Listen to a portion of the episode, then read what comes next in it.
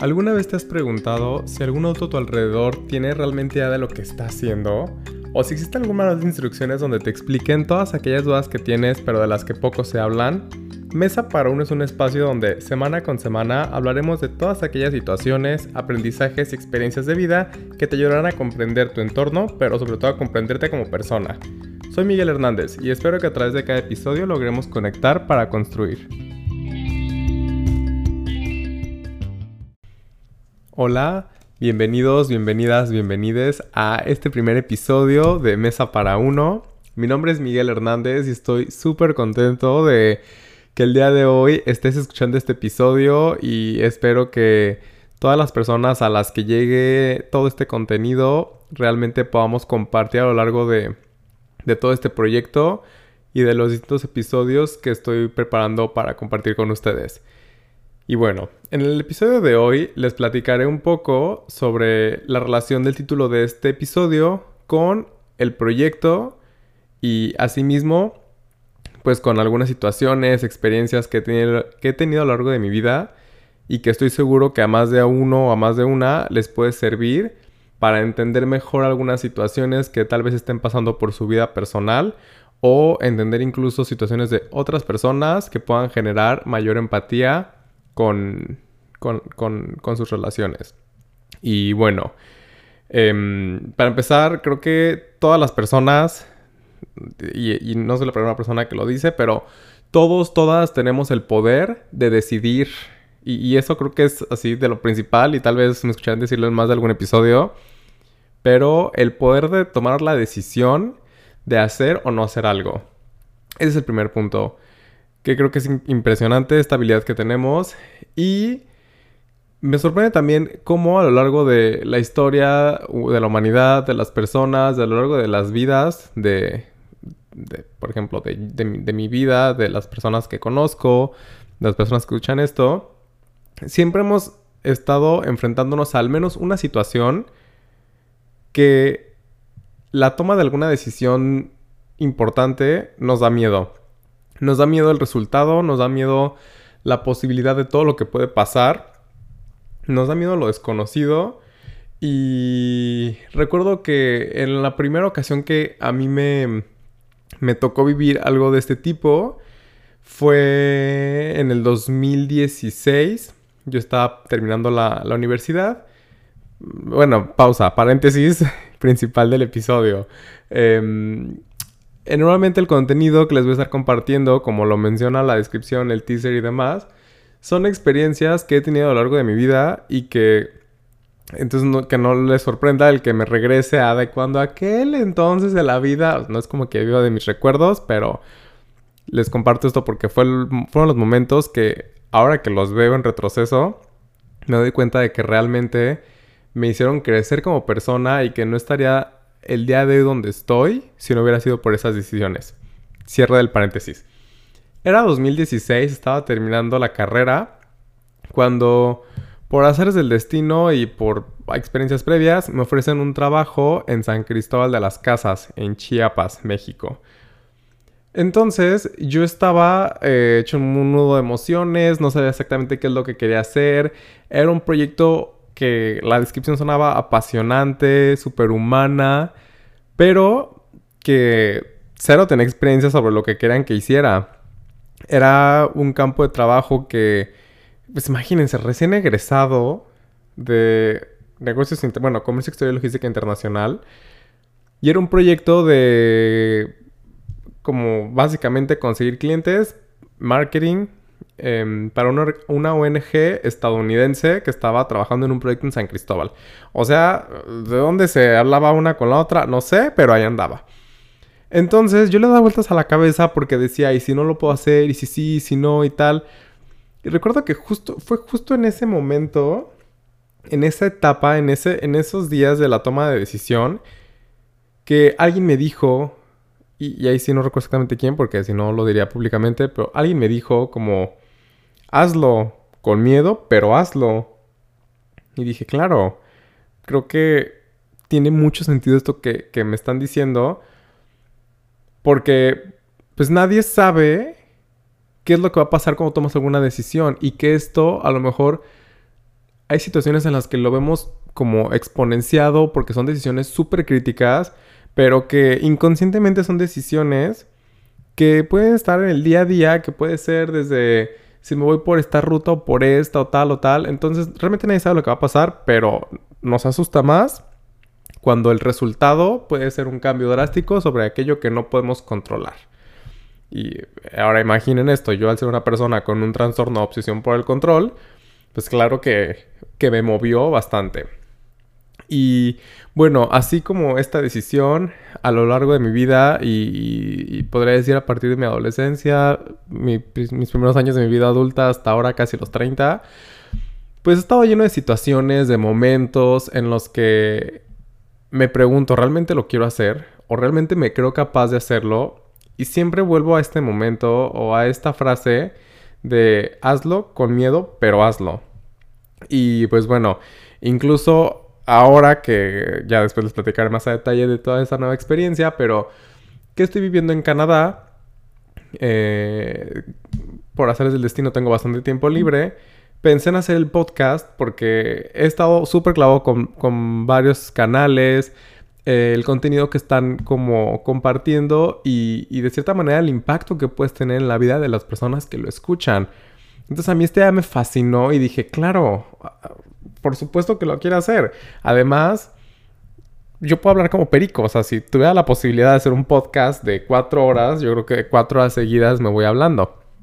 Pero, pues también sé que la gente tiene cosas que hacer y no, no, no es algo tan largo. Entonces, se los juro que voy a tratar de hacer episodios muy breves, pero que al final de cada episodio puedas pensar o hacer una introspección a los momentos de tu vida o a las situaciones en los que te puedes relacionar con el contenido del día y decir, claro, ahora entiendo esto. O ahora ya sé incluso cómo no debo hacer estas cosas y se vale. Porque, a ver, yo les estoy compartiendo cosas y experiencias y aprendizajes, pero tampoco digo que yo sea Buda y que eh, voy a ser este, el, profeta de, de la vida y el saberlo todo. No, para nada. O sea, sigo aprendiendo Todavía sigo metiendo la pata cuando digo, híjole, ya debe haber sabido eso. Pero pues nada, creo que lo importante es nunca perder la lección. Entonces, regresando al tema. Em, sale toda esta nueva experiencia y decido hacer un podcast. Pero, pues yo toda la vida y la gente que me conoce, me la paso cantando y mi habilidad para el canto es, no bueno, Jolette de la academia me gana. Eh, ella canta mucho mejor que yo. Entonces yo tenía esta idea de decir, no es que no tengo la voz para hacer un podcast, ¿sabes? Y fue hasta que mi terapeuta me dijo, Miguel, es que una cosa no se debe hablar con la otra. Y, yo creo que tu voz, tanto tu voz como todo lo que tienes para decir, pues podrían generar algo realmente, o sea, un proyecto súper cool y con alcance real para, para quienes lo escuchen. Entonces fue cuando dije, no, ya, me decido, lo voy a hacer.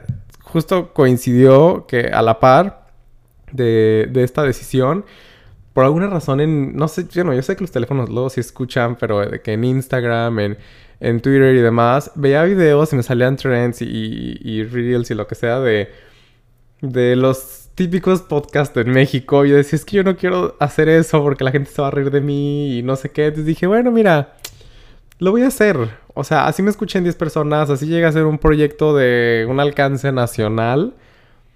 Pero creo que más allá de mis miedos a la hora de compartir algo, pues también debería, o más bien decidí poner la atención a todos aquellos aprendizajes, a lo que realmente les quiero compartir el día de hoy.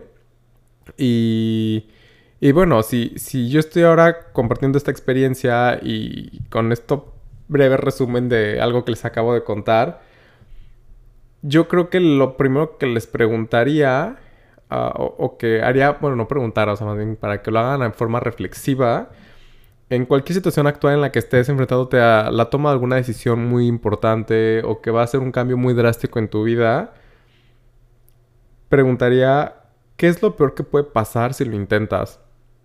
¿Sabes? Y, a mí a lo largo de, la vida me quedé pensando, ¿y qué, es lo que puede pasar? Cuando tomas una decisión y dices, bueno, pues, a ver, Lo peor de todo es que, no sé, que digas, chin, no era por ahí, la regué, me regreso, no lo hago, sí lo hago, le digo, no le digo, sana, sana, colita de rana, y ya.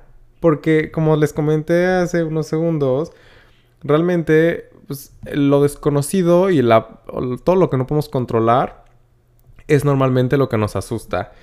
Entonces, em, eso es como lo primero que, que yo les pediría que hicieran como en introspección. El, ¿Qué es lo peor que puede pasar si lo intentas? Y ahora, yo sé que hay mucha gente que dice, no, pero es que a lo mejor mi proyecto es un proyecto que requiere como 50 pasos al futuro, o es un proyecto súper a largo plazo y se ve imposible y, y, o tal vez está, o sea, si empiezo por esto siento que no avanzo o no lo estoy haciendo, bla, bla, bla, bla, bla, bla, bla. Las razones que quieras y los puntos que quieras argumentar. Pero también está esta, otra expresión que creo que también ayuda a entender más estas situaciones. Que te dice, el primer paso no te lleva a donde quieres, pero te saca de donde estás. Y eso es un hecho porque, a ver, nadie, nadie, nadie, nadie nació sabiéndolo todo o nació con las respuestas a qué es lo que tenía que hacer y cómo le iban a salir las cosas. Claro, hay personas que por sus habilidades, por sus contextos donde crecieron, donde nacieron, las familias, genética, lo que sea, tienen una mayor facilidad a que las cosas salgan o a que puedan tener este tipo de control más a su alcance, si lo queremos llamar de alguna forma.